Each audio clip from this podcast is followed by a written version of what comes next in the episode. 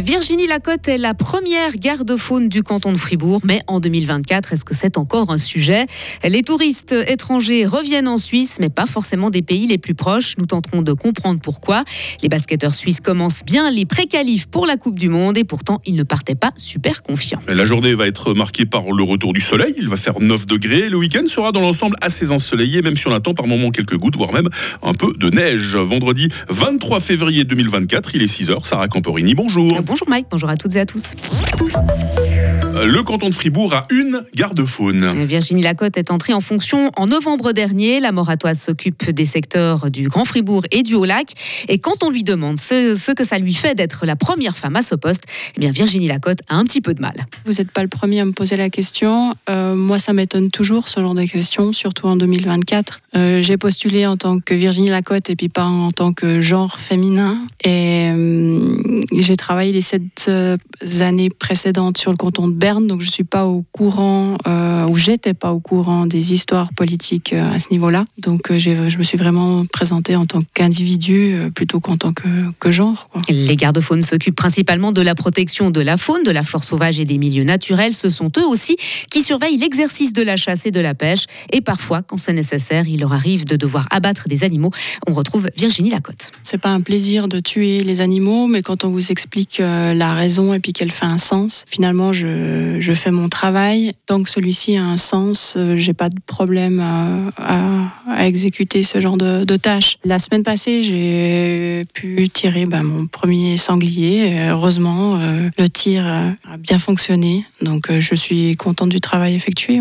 16 gardes-faunes œuvrent dans le canton de Fribourg. Ils se partagent l'ensemble du territoire. Les touristes sont de retour en Suisse, Sarah, et même plus nombreux que jamais. Hein. Oui, les nuits hôtelières ont dépassé les 41 millions l'an dernier, une hausse de plus de 5% par rapport à 2019, révèle ce Suisse Tourisme.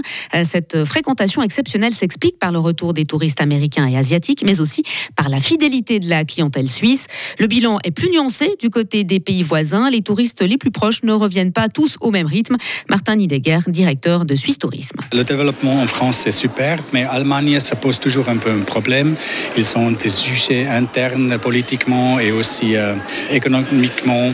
Donc, euh, c'est aussi un peu léthargique. L'Allemagne, ça pose un problème parce que l'Allemagne, c'est le plus important pays étranger de la Suisse. Donc, on sent immédiatement les sentiments de ce pays. Est-ce que cette année 2024, on va continuer vers une augmentation des nuitées? Nous espérons que ce sera le cas. En tourisme étranger, les signes sont très très positif. Euh, tourisme lointain va développer euh, peut-être même plus de 10%. Européen, on verra. Et la Suisse, on aura probablement un petit baisse. Et pour gérer cette hausse des visiteurs, Suisse Tourisme veut mieux les répartir sur les différentes saisons et proposer davantage de lieux à découvrir. Voilà deux ans, jour pour jour, que la Russie a envahi l'Ukraine. Et à cette occasion, le conseiller fédéral Ignacio Cassis doit prononcer ce vendredi à New York plusieurs discours, notamment devant le Conseil de sécurité de l'ONU et l'Assemblée générale de l'ONU. Hier, le chef du département fédéral des affaires étrangères a participé à un événement axé sur le déminage humanitaire. Il a alerté sur l'énormité du défi du déminage en Ukraine. Deux ans de guerre en Ukraine. On en parle tout à l'heure avec notre historien Alain-Jacques Tornard. Des milliers de personnes forcées d'évacuer en raison d'un feu de brousse. Hein. ça se passe dans l'état de Victoria en Australie. L'incendie a déjà ravagé 10 000 hectares de forêt et de terres agricoles. Un millier de pompiers sont déployés et soutenus par des avions bombardiers d'eau. Le pays est confronté à une des pires périodes de feu de brousse depuis 4 ans. L'été noir en 2020 avait dévasté la côte Est et tué des millions d'animaux. Une victoire, Sarah, une victoire pour commencer en beauté cette page de sport. Hein. Oui, celle de l'équipe suisse de basket sur l'Azerbaïdjan. Et en plus, ça s'est passé hier soir à Fribourg, 72 à 53. Voilà le score des Helvètes pour leur premier match des préqualifications pour la Coupe du Monde 2027 au Qatar. En manque de réussite au tir, la sélection nationale s'est appuyée sur une bonne défense pour s'imposer. Patrick Pembele, entraîneur assistant de l'équipe de Suisse. Ouais, ouais, je crois que ça, ça, nous a permis de nous imposer, surtout sur le premier carton. On voit qu'on attaque, on n'est pas du tout en confiance, on, on sentait de l'anxiété déjà avant le match. Certains joueurs l'ont même dit au coach, il y a un peu d'anxiété. Du coup, c'était important de faire des stops. Ils ont une belle adresse au début, ils shootent à 3 sur 4, dont deux shoots presque au buzzer. Et on a su rester calme quand même. Vous faites la différence en début de deuxième mi-temps et physiquement, il lâche complètement.